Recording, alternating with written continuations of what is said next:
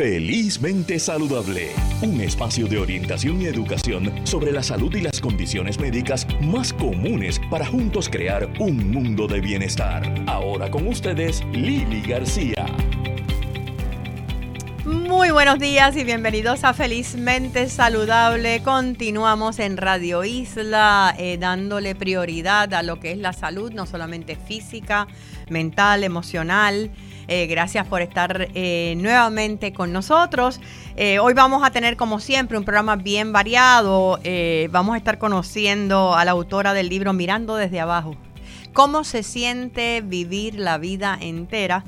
¿verdad? Teniendo una condición como el enanismo y este libro que ha escrito Brenda Martínez eh, refleja, ¿verdad? La frustración tal vez eh, y a la misma vez los logros de personas eh, que tienen necesidad de más inclusión en nuestra sociedad. Estamos hablando hoy, 4 de febrero, es el Día contra el Cáncer a nivel mundial y vamos a estar con la doctora Mariceli Santiago, científica y educadora, hablando sobre consejos para pacientes de cáncer y para conocer un poquito más qué podemos controlar nosotros, ¿verdad? Eh, cuando, para, en términos de prevención eh, del cáncer. Y comenzamos el programa, perdón, con una, un tema eh, que puede ser controversial para, para muchos padres, aunque yo creo que la mayoría de las personas estamos de acuerdo en que hay una sobreexposición grande de los niños a la tecnología. Em, eh, y no podemos negar el valor y la importancia que tiene la tecnología en nuestras vidas, pero eh, no es lo mucho, es lo seguidito, como decimos en buen puertorriqueño. Y para hablar sobre ese tema, no sé si ya tenemos con nosotros a la doctora eh, Tea Calderón, ella es pediatra. este, no sé si, Alexander, ¿estás por ahí? Tenemos con nosotros a la doctora Etea Calderón, eh, que va a estar hablándonos sobre este tema. Yo sé que para ella como pediatra estuvimos conversando y cuando le planteé eh, la alternativa de temas que podemos tocar en el área de la pediatría, que son tantos, eh, ella rápidamente me dijo, mira, esta es un área que a mí me preocupa mucho por lo que estoy viendo y muchas personas no se dan cuenta de cuándo pues la tecnología puede ser positiva porque tampoco es que es un monstruo eh, y cuándo se convierte en algo eh, que puede ser un obstáculo para el desarrollo eh, físico, emocional y mental de los niños y nuestros jóvenes. Así que la doctora Calderón, muy buenos días y bienvenida a Felizmente Saludable. Buenos días, buenos días. Saludos a toda la radio audiencia y a ti, Lili. Buen día, gracias. Estaba comentándole al público que cuando hablamos de la posibilidad de temas, que son muchísimos los que podríamos traer en el área de la pediatría, me mencionó específicamente este tema de la exposición de los niños a la tecnología porque le preocupa. Vamos a empezar por definir qué es sobreexposición, porque no podemos vivir ajenos a la tecnología, ¿verdad? Ahora mismo estamos en ella. Correcto. Eh, básicamente es la introducción eh, extremadamente temprano a lo que es la tecnología. Estamos hablando y sobre todo esa exposición que sea introducida eh, sin la propia presencia de los padres. Sin supervisión. A temprana edad. Sin supervisión entonces. Sin supervisión, correcto. Eh, claro está, tenemos que vivir con la tecnología. Ahora mismo ya no tenemos como en el tiempo de los 80, 70, que la televisión era nuestras cuidadoras, ¿verdad? Ahora nuestras cuidadoras caminan con nosotros en los teléfonos móviles. Eh, eh, sin embargo, no podemos contar con que esos teléfonos móviles, esas pantallas estén con nosotros sin que haya un padre o un tutor supervisando a este niño y muchísimo menos en niños menores de, de un año, en menores de 18 meses, para ser exactos. Ok, eh, uno, uno pensaría, eh, los niños menores de 18 meses ya están utilizando tablets, eh, viendo cosas, a veces los vemos en los carritos, eh, ¿Por qué es peligroso empezar tan temprano? ¿Y cuánto, si es algo, sería saludable que ellos vieran en términos de tiempo? Realmente los niños de, menores de 18 meses no deberían estar utilizando tablets ni teléfonos, eh, y mucho menos si no está junto a su padre o su madre que está interaccionando con ellos mientras está viendo el programa o el muñequito que esté viendo. Y deberían ser eh, programas de alta calidad educativa, como son, por ejemplo, los programas de Sesame Street, que sería de los pocos que yo podría mencionar como aptos. Eh, realmente la, la Academia Americana de Pediatría no recomienda en ningún momento a menores de 18 años, de 18 meses, perdón, utilizar pantallas a menos que sea para video chat con familiares, ni tan siquiera para programas educativos. Ya de 2 a 5 años, la recomendación es solamente una hora al día y esa definitivamente debería estar junto con su padre o su madre o su tutor en interacción, eh, la persona estaría eh, repitiendo lo que el programa estaría eh, emitiendo, emitiendo claro. interaccionando, interaccionando en todo momento con ese niño. Esa es la manera correcta, recomendada por la Academia Americana de la Pediatría. Cuando, cuando menciona que vamos a empezar desde abajo, de los 18 meses, no. ¿Por qué? ¿Qué es lo que eh, a nivel neurológico, a nivel físico, a nivel emocional eh, puede afectar adversamente? Eh, tenemos que entender que desde los cero hasta los cinco años es el tiempo crucial en el desarrollo cognitivo de nuestro, de nosotros, de nuestros niños. realmente en ese tiempo el niño es cuando el cerebro crece su mayor capacidad. Ya a nivel de los cinco años, nuestro cerebro es el tamaño del 90% de lo que vamos a tener cuando somos adultos. O sea que ya prácticamente es nuestro cerebro de adulto a los cinco años. Lo que le queda es un 10%. Si ya empezamos a ofrecerle poca interacción, de la manera que más aprendemos nosotros y más se desarrolla nuestro lenguaje, nuestro aprendizaje cognitivo, nuestros sentidos, nuestra, nuestra recepción sensorial, es con la interacción de tú a tú, de cara a cara, de frente a frente, de frente a frente, de persona a persona.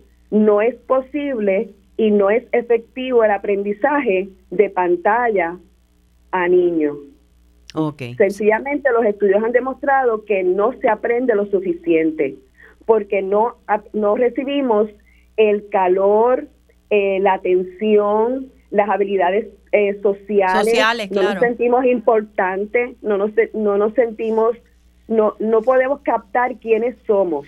Y esa es la parte más importante del desarrollo cognitivo. Y, no, y, lo que menciona impacta directamente eh, o describe directamente lo que hemos eh, eh, ocurrido, lo que ha ocurrido en la pandemia, ¿verdad? Que tenemos tantos niños de edad escolar que, que han perdido tanto en esos dos años casi. Que se fueron virtuales, ¿verdad? Y eso sin hablar de los universitarios que que empezaron universidad casi dos años sin, sin eh, pisar un salón de clase. Eh, eh, la pandemia y el aprendizaje por medio de videopantalla ha sido detrimental en el desarrollo intelectual de nuestros niños. Sí. Es causa depresión, causa falta de autoestima, provoca disminución en lo que es la interacción verbal, y no verbal entre un, un, niño y, otra persona, ¿verdad? Y eso disminuye eh, pues todo nuestro todo todo nuestro cognitivo, disminuye todas nuestras capacidades.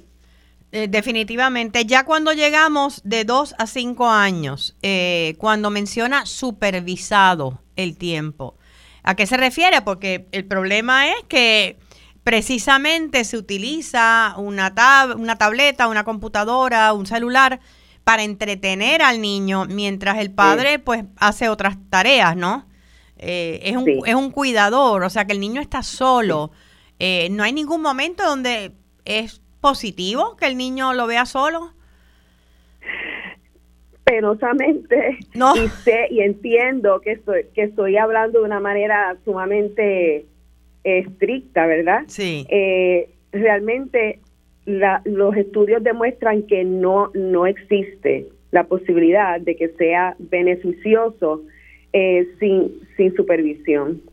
Eh, de todas maneras, eh, sí existen eh, programas como el que mencioné hace poco, el de Sesame Street, por decirle que es de los más famosos, ¿verdad?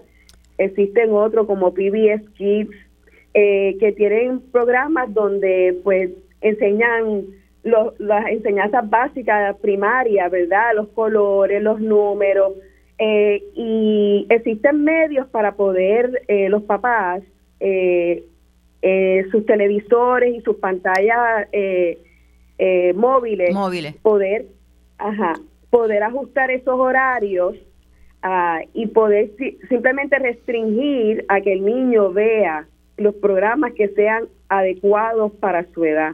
En el caso eh, de ahí, eh, también he escuchado eh, unos que son con música e imágenes, ya para los bien pequeñitos, como creo que el Little Einstein o algo así se llaman. Little Einstein, sí, también, ese es otro de los que han utilizado muchísimo, solamente que realmente no hay un aprendizaje, como le dije inicialmente, real, palpable, aunque uno piense lo contrario, si no hay una interacción de cara a cara. Okay. Esa interacción de pantalla a cara no es e, efectiva como nosotros pensamos que lo es.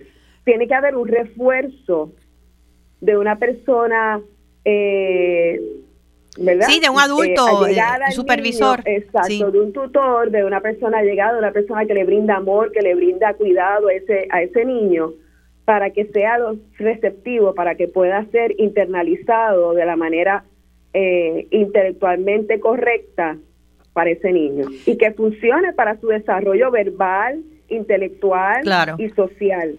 Y, sea afectivo. No, y, y ya cuando entonces subimos de edad, eh, eh, podemos, tenemos el problema de que ya los niños entonces pueden empezar a buscar eh, en las redes si no están limitadas y encontrar con cosas que no son propias para su edad. Y me imagino que también es algo que ha encontrado, ¿verdad?, en las familias que atiende, ¿no? Correcto. Eh, es bien importante y yo cuando tenía oficina hablaba muchísimo de este tema en cuanto a que eh, no debería nunca tener un niño un televisor en su cuarto, muchísimo menos un teléfono, este, el cual debe retirarse una hora antes de acostarlos a dormir.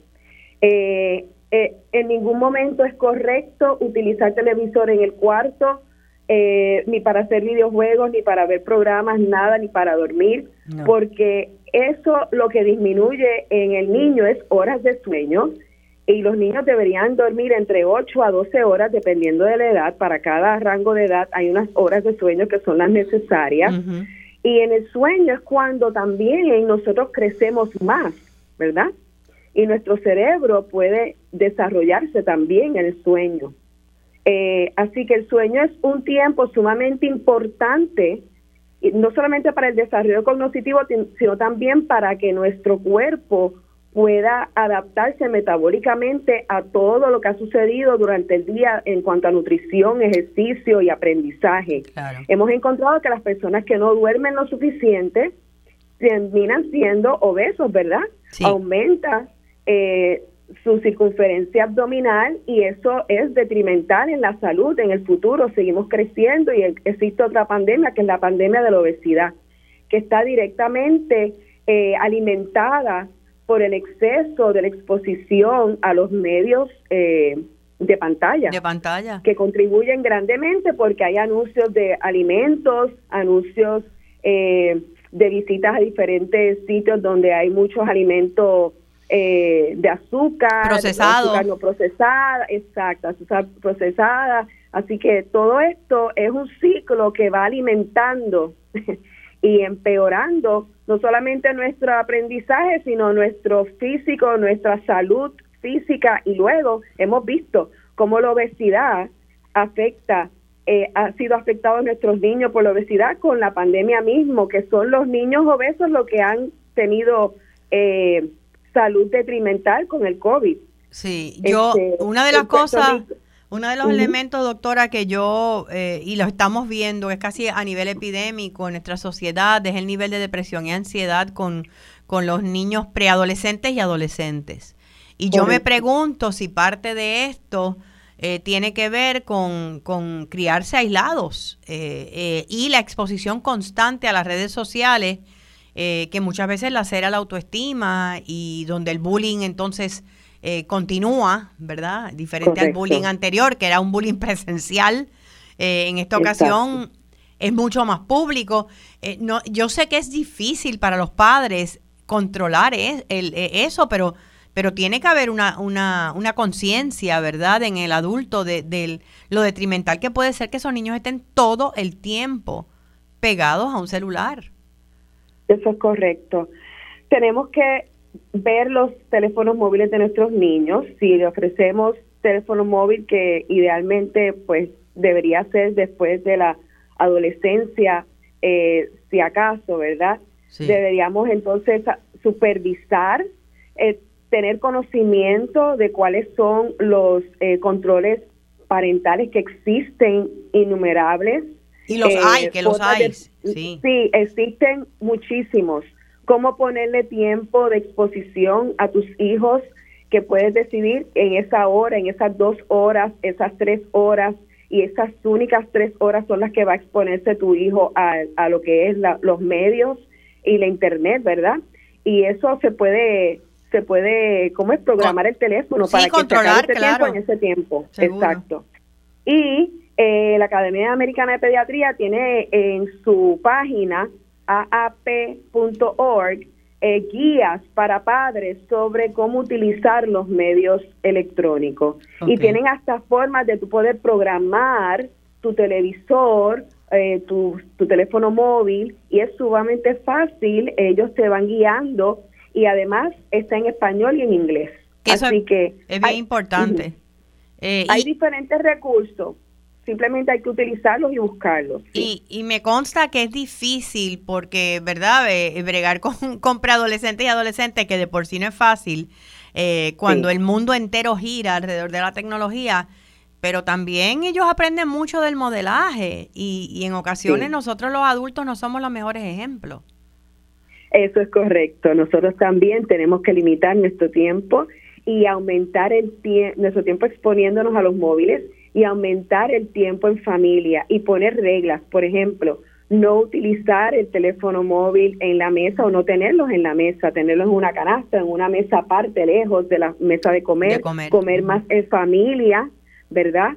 Este, si salimos a actividades en familia, en el carro, no permitir que estén en el teléfono eh, con la cabeza dentro del teléfono móvil, si estamos en una reunión en familia en casas, no permitir los teléfonos móviles y aumentar la interacción entre los abuelos, los tíos, los primos, hacer actividades afuera, ¿verdad? Hacer actividades de ir al cine o de, aunque sea el cine, están juntos y no están en el teléfono móvil, ¿sí? sí. Este, de ir a jugar bolera, de ir a jugar afuera baloncesto, este, no sé, pintar juntos. Eh, hay tantas tantas actividades que podemos hacer juntos y que no estén presentes en nuestros móviles. Y ya y lo que mencionó de, de que el, el, teléfono, recuerdo en una ocasión donde profesionalmente trabajé con una empresa donde yo iba a ofrecer charlas a los a los padres en escuelas eh, en diferentes áreas de, metropolitana, del área metropolitana y fuera del área también donde el desconocimiento sobre la Internet, especialmente aquellos padres con poca escolaridad, era enorme. Entonces me decía, me acuerdo una abuela criando a su nieta, eh, como muchos, muchos abuelos criando nietos en Puerto Rico.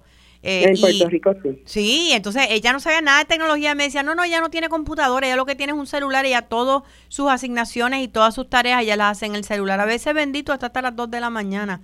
Eh, y yo, yo le decía, pero es que no creo que ella esté hasta las 2 de la mañana haciendo tareas en el celular. Ella posiblemente está chateando. ¿Y sabe Dios con quién? Correcto. Porque la abuela no tiene idea.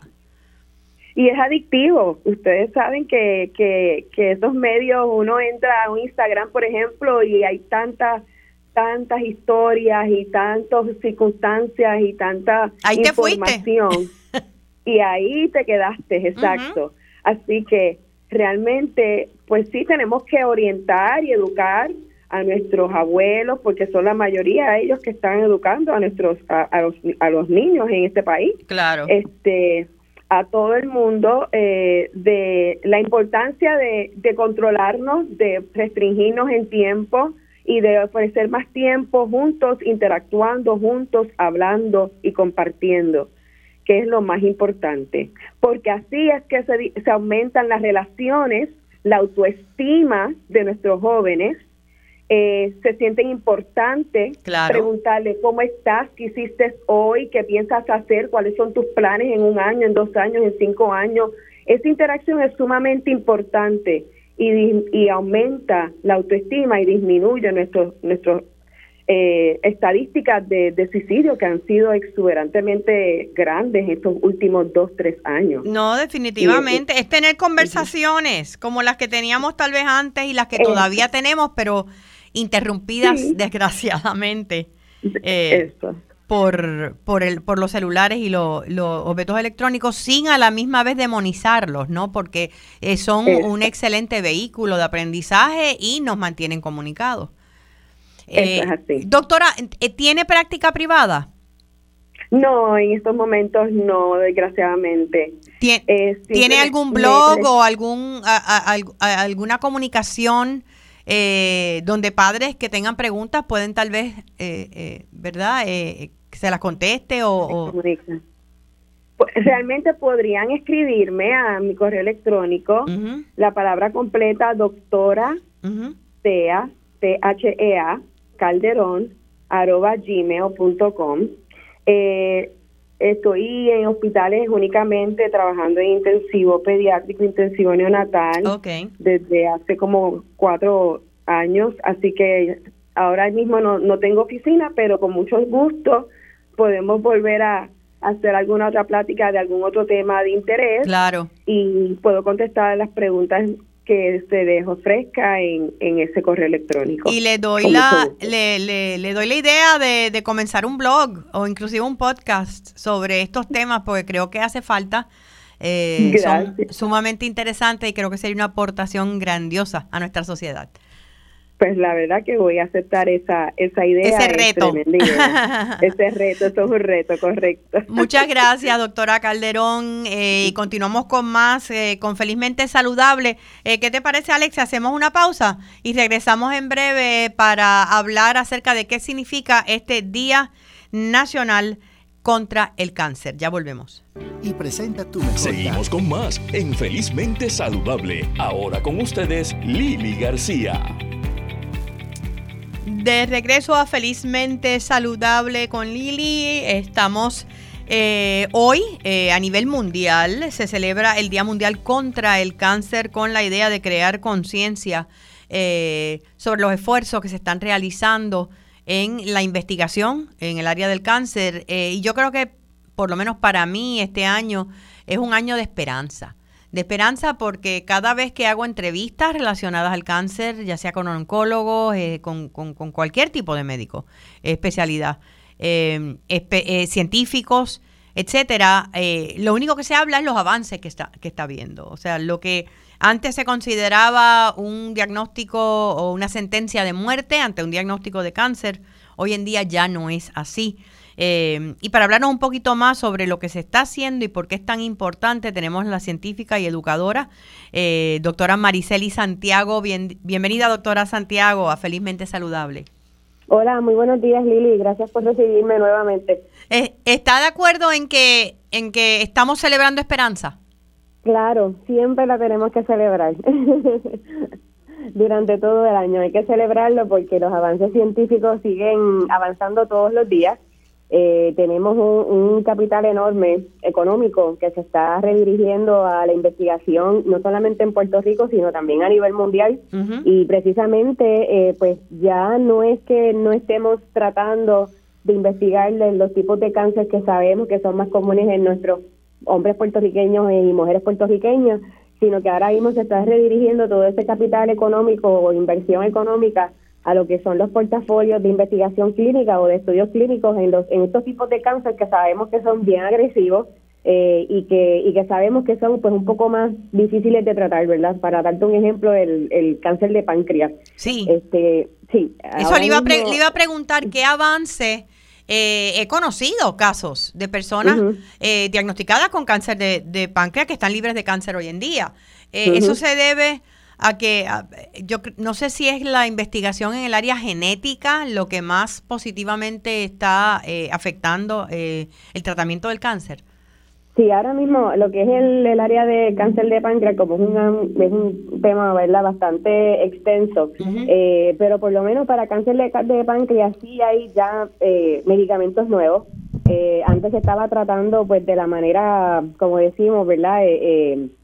Los mecanismos generales por los cuales tú puedes tratar un cáncer, ¿verdad? Quimioterapia, radioterapia. Radioterapia, etcétera. Pero ahora hay otro tipo de mecanismos para, para páncreas, ¿verdad? En donde pues se está haciendo mucho más específico eh, de tal manera que solamente estamos atacando las células que están afectadas del páncreas y no estamos afectando células adyacentes o células cercanas, ¿verdad? Eh, y al final del día, ¿verdad? Pues todos los tratamientos de cáncer, como siguen evolucionando tanto, eh, estos mecanismos de acción, pues sí quieren sacar las células del cáncer del cuerpo de una persona, pero también queremos proteger las células que están sanas, ¿verdad? Porque hace de nuevo, yo siempre hago mis comparaciones eh, 10, 15 años atrás, eh, pues los mecanismos para eh, poder tratar el cáncer, eh, pues sí estaban dando sus frutos, pero sí estaban entonces, ¿verdad? En ocasiones, pues afectando otros órganos del cuerpo que sí estaban saludables. Así que a medida que se va innovando en, en la ciencia y en los tratamientos, estamos viendo lo que son tratamientos, lo que se le llama personalizados en medicina, ¿verdad? En donde se estudia el genoma de la persona como tal o del individuo que está siendo recién diagnosticado eh, porque todos somos distintos, ¿verdad? Nuestro DNA es distinto. Este, es como si fuera una, una huellita, ¿verdad? Así que eh, esa, esa huellita los, los científicos la analizan y ven qué, qué distinto tiene esa huellita para entonces saber qué tipo de tratamiento le pueden hacer a ese paciente para de nuevo poder poder atacar lo que queremos atacar y sacar del cuerpo y poder erradicarlo y entonces proteger lo que lo que un individuo pues tiene tiene saludable una, una importante. Y ah, mencionó en un momento dado verdad el cáncer de páncreas obviamente porque es de los más agresivos y de lo que tiene la, la, el adjetivo de más mortales verdad pero sí, En, en, términos de, de lo que es mujeres sabemos que el cáncer de seno es el número uno. Y, y ese es otro cáncer donde la investigación ha avanzado y el tratamiento ya se ha tornado eh, bien especializado. Habitual, y, se, ha vuelto habitual. Eh, las mujeres puertorriqueñas están siendo afectadas mayormente por el cáncer de mama, como tú muy bien dijiste, seguido por el cáncer colorectal y el cáncer de tiroides. Tiroides hace muchos años eh, sí estaba siendo diagnosticado, pero no de la manera en que está siendo diagnosticado ahora, que ya está en la posición número 3. Eh, y el páncreas en las mismas. Páncreas estaba empezando a diagnosticar entre hombres y mujeres, pero páncreas es más susceptible a que le dé a las mujeres. Entonces, si miramos estos, estos tipos de, cáncer que afectan más a nuestras mujeres puertorriqueñas, eh, el cáncer de mama, eh, y de nuevo, si vamos hacia atrás, no solamente tenemos que hablar de los tratamientos científicos que hay para el cáncer de, de mama y el tratamiento, aquí ha habido un factor que se llama educación, campañas de concienciación, y lo que son políticas públicas, en donde están exponiendo eh, fuertemente, ¿verdad?, lo, eh, la importancia que una mujer se haga sus mamografías a tiempo, que se haga sus pruebas de cernimiento a tiempo, que no las deje pasar, ¿verdad? En ocasiones la, la mujer puertorriqueña actualmente tiene tantos roles eh, que en ocasiones posterga el poder tener su cita médica adecuadamente. y entonces, pues, cuando tenemos ese tipo de situaciones, ¿verdad? Pues tenemos campañas que tal vez de alguna manera u otra le va a llegar a esa mujer. Pero eso es importante eh, fomentar este tipo de campañas, no solamente en los canales de televisión, en las comunidades, en el lugar de trabajo, en la familia, porque lo que buscamos es llevar un mismo mensaje, un mensaje unísono, pero ese mensaje, la idea es potenciarlo, que cree eco, pero que pueda llegar a la mujer que lo está escuchando. Eh, y una vez una mujer lo escuche, eh, Lili, este, como estábamos hablando hace hace poquito, eh, es un efecto dominó. Claro. A la, a, la, vez que uno lo escucha, las demás también entonces, ah, mira, pero hay que hacerse esta prueba, esta es lo importante. hay que hacérselo porque, mira, mi amiga hace dos semanas atrás no se la había hecho, esperó demasiado y ahora que le encontraron una masita, pues precisamente sí era cáncer de seno. Entonces, con los testimonios y con, y como decimos, de la palabra de boca en boca, pues también es una es una manera, ¿verdad?, de, de, poder entonces darle un empujoncito, ya sea a las mujeres o a los hombres puertorriqueños, ¿verdad?, eh, eh, eh, y a los adolescentes, porque los adolescentes y los, y los niños tampoco están exentos de que le puedan dar cáncer. O sea que desde, estamos hablando que desde el cabildeo va desde vecino a vecino hasta ferias de salud, hasta campañas nacionales. lo importante, uno de los, de los elementos que también estuvimos hablando hace poco, eh, fue como el, em, la mancha eh, o el lunar eh, canceroso que tuvo Dayanara Torres hace unos años. llevó a tantas personas a ir a dermatólogos porque Dayanara pensaba, como muchos otros, esto es un lunar. nunca se ocupó de buscar ayuda a tiempo y ya era un cáncer agresivo hasta el punto que le llegó al hueso y tuvo que someterse a un tratamiento eh, eh, que ella hizo público y lo cual agradecemos porque abrió la puerta a que muchas personas dijeran, espérate, y esta manchita que yo tengo hace años que me está creciendo, que es irregular. Eh, o sea que eso es importante también.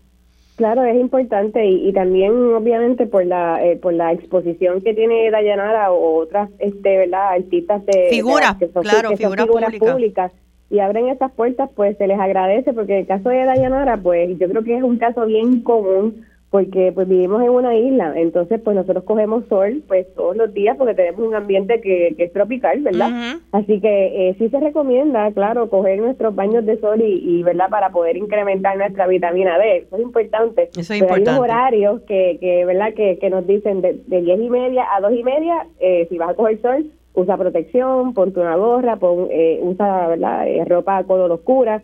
Eh, pero entonces vamos a lo mismo, eh, las personas eh, ven las señales y a lo mejor ven un lunar, pero no se dan cuenta que el lunar no es común. Entonces vamos a lo mismo, el mismo mensaje de educación, tienes que aprender a reconocer lo que es normal y lo que no es normal en tu cuerpo. Cuando tú ves un lunar que se ve tipo como, como dicen los lunares de sangre, ¿verdad? Cuando vemos que los bordes son un poco irregulares, cuando vemos que el lunar sigue creciendo, que el lunar te duele cuando te lo tocas, pues ya esos son señales. Este, pero entonces, pues tenemos que entonces crear esa conciencia de, de poder entonces explicarle a las personas que mira tenemos síntomas que eh, de cáncer que al principio no causan ningún tipo de dolor. Hay cánceres que al principio no causan dolor. Nada ni síntomas de nada. exacto entonces por eso es que las personas eh, también verdad pues en cierta medida dicen como me siento bien me siento saludable pues no tengo que ir a hacerme mi prueba de seguimiento o no me tengo que hacer mis pruebas de seguimiento, error. Porque en muchos tipos de cánceres, al principio, en las primeras etapas, ¿verdad? O en las primeras fases, no exhibe dolor, ¿verdad? Ya luego de eso, pues cuando se empiezan a ver este síntomas, y esto va a parecer el tipo de cáncer, pues por ejemplo, algunos algunos síntomas que están asociados al cáncer y que las personas ahí es que como que dicen, eh, da un momento, esto como que ya no es común, tenemos moretones en todo el cuerpo, ¿verdad? Y moretones que no son, que a lo mejor porque me di un, eh, un, cantacito con la puerta, es que son moretones que te están saliendo en los muslos, en las piernas, en el abdomen, eh, ¿verdad? En el torso del cuerpo. Eh, también tenemos personas que empiezan a sufrir problemas neurológicos o problemas, ¿verdad? en la voz, empiezan como a hablar como un poco ronco, se sienten fatigados, cansados, empiezan a tener problemas intestinales, pérdida de peso repentinamente, eh, cuando es seno, eh, ¿verdad? Pues eh, las mujeres empiezan a sentir que pues eh, las masitas o ¿verdad? O empiezan a ver que en el mismo el mismo seno empieza a expulsar esos líquidos colores amarillentos o color negro, pues ya eso es una es un, es un SOS. Debería ser un aviso. Es un aviso, exacto. Y tenemos mujeres que son muy precavidas y hombres muy precavidos también y cuando dicen, oye, esto no es normal, y volvemos a lo mismo, yo creo que ese es el llamado a la acción eh, a, todo individuo que, que está escuchándonos hoy y durante este mes que estamos celebrando el mes mundial contra el cáncer, eh, cuando tú veas algo que no es normal en tu cuerpo, eh, ve al doctor y verifica qué es lo que está ocurriendo. Y ahí se, entonces empezamos con la batería de, de, de exámenes para entonces poder determinar, esperamos resultados y si sale algo que está un poco pues eh, dudoso, pues entonces referimos a los subespecialistas. Ahí ya entonces entra un oncólogo en caso que se sospeche que sea un diagnóstico, un de, diagnóstico cáncer. de cáncer. Un ejemplo que yo siempre uso, eh, que es el mío propio, y es como a los 55 años me hice mi primera colonoscopía, eh, pensando que iba a estar perfectamente bien porque yo no como carne roja hace más de 35 años, porque mi estilo de vida es, divide bastante saludable, etcétera, y tenía un pólipo canceroso eh, eh, invasivo que ya invadía tres capas del colon. eh, que agraciadamente pudo removerse completamente y no requirió mm, ni cirugía ni ningún otro tipo de tratamiento. Eh, pero recuerdo las palabras de mi gastro en ese momento, me dijo, si hubieses venido a los 50 años, tal vez lo que hubieses tenido ahí era un polipito bobo. Eh, si hubieses esperado un año más, tal vez tenías metástasis en el hígado. Y a mí eso, te digo, bueno, de todo el mundo en mi familia, entonces nosotros somos seis hermanos, eh, se hicieron la colonoscopía. Em, eh, agraciadamente, pues nadie más eh, tenía eh, ningún pólipo canceroso, pero de todas maneras, y no había predisposición en la familia, y no habían síntomas. Por eso es que están, yo, yo insisto tanto en, la colonoscopía desde los 50 años, tanto como varones como para hembras. porque esa área, doctora Santiago, es, es de lo poco que podemos controlar, porque sabemos que una de cada tres personas en Puerto Rico le puede dar, nos puede dar cáncer. Eh, Exactamente. Pero hay cosas, hay, hay cosas que no podemos controlar, como la predisposición genética, etcétera. Claro, y, y eso es importante también mencionarlo, y eso también es un, es un mensaje que queremos llevar en este mes de eh, que estamos celebrando en contra del cáncer.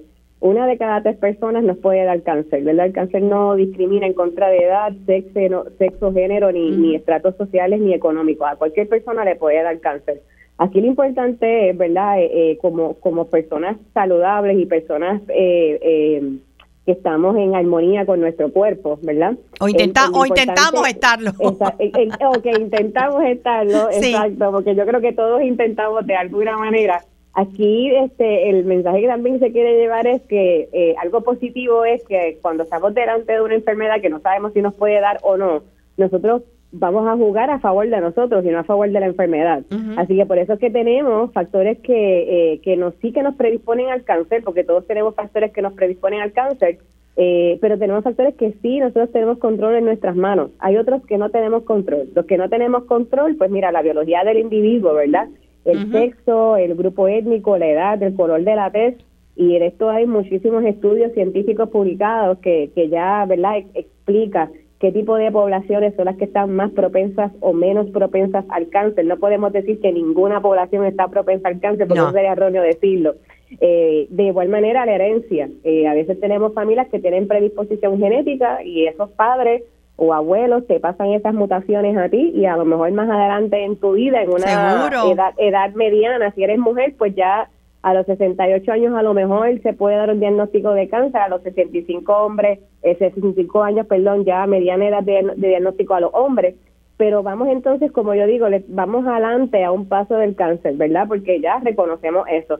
Lo que tenemos en nuestras manos y en nuestro control, tener un buen peso, eh, tener un peso saludable, una ingesta eh, saludable de alimentos, eh, poder hacer ejercicio. Y no tiene que ser ejercicio, Lili. Eh, a veces las personas dicen, ejercicio no, el ejercicio me cansa, pero es que el ejercicio tiene tanto beneficio en el tanto, en todos eh, los sentidos. En todos los sentidos. Y entonces, pues, eh, tenemos que darle la oportunidad. Eh, si la persona no quiere a lo mejor hacer una rutina de 45 minutos, pues no pasa nada, pero por lo menos que, que haga, que pueda yoguear 15, 20 minutos, pero que pueda caminar el cuerpo se va acostumbrando. Ya después de 21 días, cuando tú sigues haciendo un hábito, el cuerpo te lo pide. Es como tienes que volver a, correr, tienes que volver a nadar, por ejemplo, o hacer cualquier tipo de actividad física. Eh, el consumo de alcohol y, verdad y, el fumar eso está más que probado que al principio se, se, se ligaba directamente con un tipo de cáncer eh, por ejemplo, el cáncer de, eh, eh del pulmón, claro, y la garganta. O cáncer colorectal, pero lo que son estos factores que te di ahora, ya muchos de ellos están asociados eh, con, con muchos tipos de, de, cáncer que atacan a, los hombres en Puerto Rico y a las mujeres. Así que... yo le voy a agradecer porque se nos está terminando el tiempo, el compromiso que tiene con la investigación y con la prevención y la educación. Eh, mucho éxito, doctora Mariceli Santiago. Eh, y en este día eh, en que celebramos el Día contra el Cáncer a nivel mundial, ¿qué podemos hacer? Cada uno tome responsabilidad por su salud. muchísimas gracias. gracias, gracias Lili. Que pasen buen día. Gracias. Bueno, quiero recordarles, antes de pasar con nuestra próxima invitada, que si quieres traer un poquito más de balance a tu vida, desconectarte un poco ¿verdad? Del ruido externo y más aún del ruido interno. Te recomiendo Respira con Lili. Es la aplicación para celulares, para teléfonos inteligentes que hemos creado eh, y ya salió en diciembre pasado. Esta aplicación está disponible eh, a través de App Store o a través de Google Play para aquellos que tengan eh, móviles androides. La bajas, la ves, la escuchas y si te gusta te quedas con ella. Hay un espacio de meditaciones y visualizaciones dirigidas con diferentes propósitos para eh, traer el mindfulness o la presencia mental a tu vida, para trabajar con emociones difíciles. Hay una parte que se llama Dulce Sueños, que es para meditaciones para conciliar el sueño más fácilmente. Y aparte de eso, otro segmento llamado Herramientas en mi voz, donde reproducimos columnas eh, que he escrito a través de los años, eh, pero en esta ocasión en audio son como mini podcasts, pequeñas historias, lecciones de vida, eh, herramientas de vida que comparto con ustedes a través de mis voces. Así que ya lo saben, eh, pruébenla. Y si les gusta, recomiéndenla. yo creo que la primera creada en español, porque hay muchas otras aplicaciones para mindfulness en el mercado y muchas de ellas en inglés, traducidas al español. Esta la creamos pues para nosotros, para los puertorriqueños y para el mundo hispano. Respira con Lili. Tenemos con nosotros ya nuestra próxima invitada. Ella eh, eh, ha escrito un libro donde nos invita a mirar hacia arriba, que precisamente es el título del libro, Mirando hacia arriba. Ya nació con displasia ósea, SED, que es uno de los más de 400 tipos de enanismo que existen. Y este libro es la respuesta a todos sus retos y es el compartir de su proceso de aprendizaje. Así que para mí es un placer tener con nosotros hoy en Felizmente Saludable a Brenda Martínez. Brenda, muy buenos días. Buenos días, Lili. Muchas gracias por la invitación. Brenda, eh, ahora, ¿cuánto tú mides? Yo mido tres pies con siete pulgadas. Ok, porque estaba leyendo acerca del, eh, y entiendo que el término correcto es enanismo, ¿no? Eh, porque es, algo que uno no sabe cómo decirlo porque sé que ya se considera que la palabra enano o enana eh, no es una palabra políticamente correcta. Es gente pequeña. Eh, sí, es, un tema de discusión entre nuestra comunidad, ¿verdad? entre las personas que tenemos la, algunas de las condiciones de enanismo. Eh, algunos no, no tienen preferencia en cuanto al término, otros pues definitivamente no aceptan eh, que le digan enano o enana. Eh, y a otros, pues, como a mí, ¿verdad? Dependiendo el, el uso que se le dé. Eh, pues porque yo, yo entiendo que somos, tenemos la condición y eso no, no, no lo despinta nadie, como decimos en Puerto Rico. No, y, y, la condición se llama enanismo. Exacto, exacto. lo que pasa es que, pues, enanismo, eh, como te digo, agrupa todos los, todas las diferentes condiciones que causan la condición. Claro. Y es el término, pues, básicamente mm, médico, eh, ¿verdad? Eh, genérico, genérico. Común genérico, exacto, exacto. Este, porque el término científico, ¿verdad? Y médico es displasia ósea, oh, eh, como lo dijiste al, inicio. Pero cuando, cuando te refieres a una persona afectada o que, ¿verdad? Esto, con esto se nace, esto es congénito, ¿es así en todos los casos? No, no en todos los casos. Eh, el 80% de los casos pues son eh, mutaciones genéticas, ¿verdad? Eh, donde pues padres de estatura promedio podrían tener hijos con, una condición de enanismo, como es mi caso, pero no siempre se nace con la condición. Hay, este, por ejemplo, problemas hormonales que se desarrollan luego del nacimiento y eso causa el retraso en el crecimiento. Eh, y hay casos, por ejemplo, en que la persona desde que nace presenta características, ¿verdad? Que, que se sabe ya que tiene eh, eh, una condición de enanismo. Sin embargo, en otros casos, como en el mío, yo nací con, con una medida, medida de 17 pulgadas y media, que no es muy grande, pero está dentro del rango, ¿no? De, claro, de, lo, normal. normal, exacto y luego entonces que el niño empieza a desarrollarse es que empieza entonces eh, se empieza a notar el, el, cambio en, en eh, la reducción en, estatura. y ese fue el caso tuyo. Eh, ¿Tus padres tienen tamaño normal? Eh, no sé si tienes, yo tengo, yo conozco a una hermana, eh, pero no sé si hay alguien en tu familia más que tenga, que sea persona pequeña o no. No, no. Por lo general es una mutación genética, ¿verdad? Y, y, ocurre pues a cualquiera y no necesariamente tienen que haber otras personas en la familia. Ahora, si la persona ya tiene la condición y, tiene hijos, pues entonces sí puede eh, transmitir ¿verdad? El, gen a, sus hijos. Eh, Brenda, vamos a hacer una cosa, vamos a pausar un momentito eh, y regresamos en breve eh, contigo, continuando conversando. ¿Qué te inspiró a escribir Mirando hacia arriba? Ya volvemos. Y presenta tu mejor Seguimos con más en Felizmente Saludable. Ahora con ustedes, Lili García. De regreso con Brenda Martínez, autora del libro Mirando hacia arriba, que es lo que ella ha hecho toda su vida. Eh, desde sus pues, casi cuatro pies, ¿verdad? Que no llega de altura, ha mirado hacia arriba. Y Brenda, cuéntame, eh, no he leído el libro, pero lo que sé sobre ti, sé que estás felizmente jubilada, estás en, viviendo fuera de Puerto Rico, en Orlando, ¿no? Sí, correcto. ¿En qué trabajaste cuando estabas en la fuerza laboral?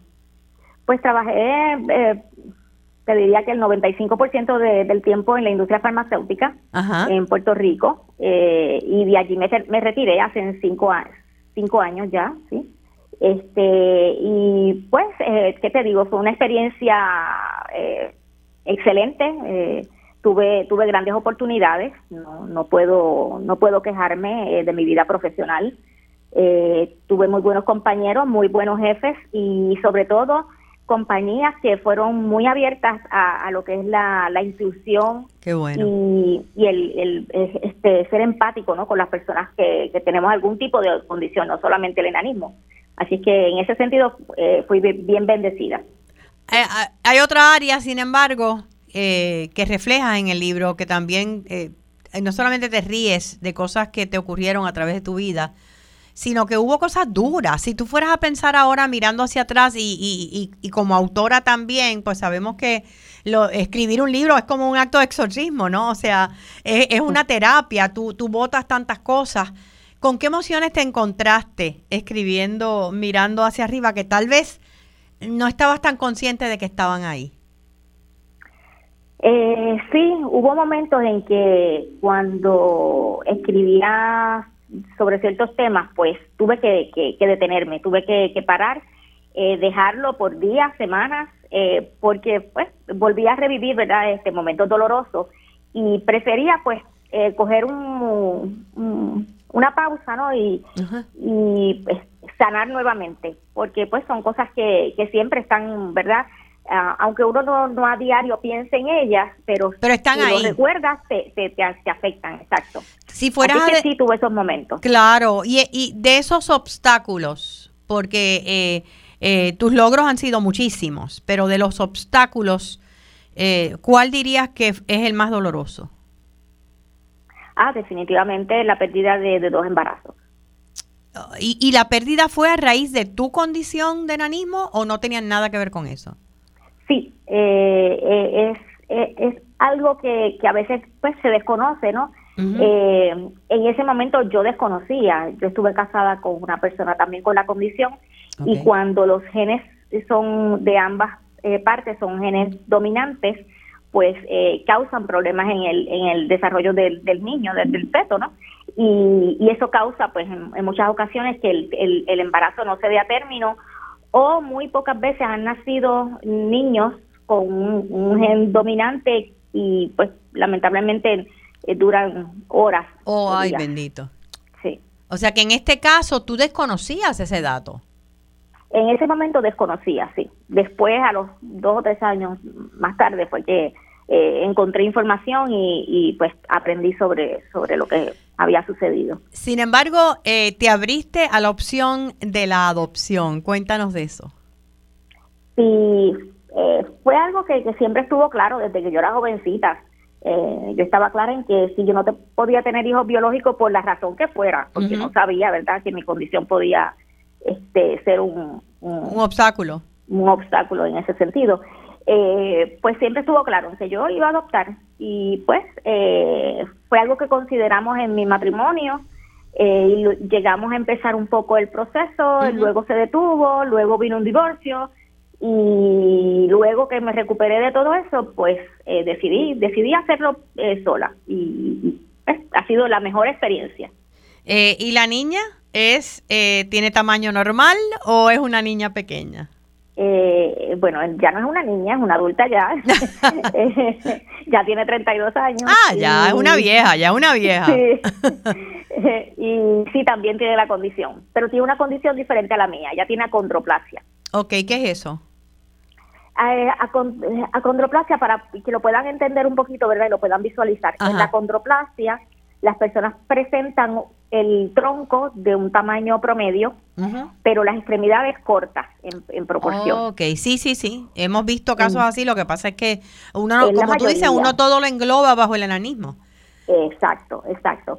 Ellos son, eh, los que tienen ese tipo de, enanismo, pues son la mayoría, ¿verdad?, de, dentro de las condiciones. En mi caso, que eh, yo tengo, eh, las siglas son SED en inglés. SED. En español se llama displasia espondolepifisaria. Wow. Yo, yo prefiero decir SD sí, porque sí, sí, sí. Vamos a decirle SD. Sí. sí. Pues los que tenemos esta condición es lo inverso a la condroplasia. Nuestro tronco es más pequeño y las extremidades más largas en proporción al tronco. ok. Eh, ¿Crees que tu rol como madre, eh, digo, tú adoptaste la, a a, tu hija, ¿cuál es el nombre de ella? ¿Cómo se llama? Claudia. A Claudia eh, siendo bebé. No, Claudia ya tenía prácticamente casi 12 años. ¡Wow! Sí. 12 años. Sí. Eh, y, y, yo me, o sea, no me cabe duda que fuiste una bendición en su vida. El hecho de que ella también tuviera una condición de enanismo, ¿fue lo que te influenció a escogerla o hubieras adoptado hubieses adoptado a, un niño de, tamaño normal? Eh? Eh, siempre estuvo eh, claro en mí, además de que iba a adoptar, ¿verdad? Si no podía tener hijos biológicos, siempre estuvo claro que, que ese niño tenía que tener la condición. Okay. esto era un requisito. Y en la búsqueda, pues, ¿verdad? Se presentaron varios casos, este, no se dieron, al final la encuentro a ella y pues gloria a Dios, ¿verdad? Se, se, completó, el proceso eh, pero siempre estuvo eso claro. Yo estaba buscando niños o niñas que tuviesen la condición. Y, y, qué bendición ha llegado a tu vida y tenemos tantas lecciones que aprender de tu libro, independientemente que padezcas o no de una condición como el enanismo en términos de autoestima, de, de, de, lo que nos falta todavía eh, por lograr en términos de inclusión. Eh, quería preguntarte, Brenda, por supuesto, ya terminando, eh, ¿dónde podemos conseguir mirando hacia arriba y si vas a tener alguna presentación en Puerto Rico o fuera de Puerto Rico, porque tenemos muchas personas que nos escuchan a través de radioisla.tv?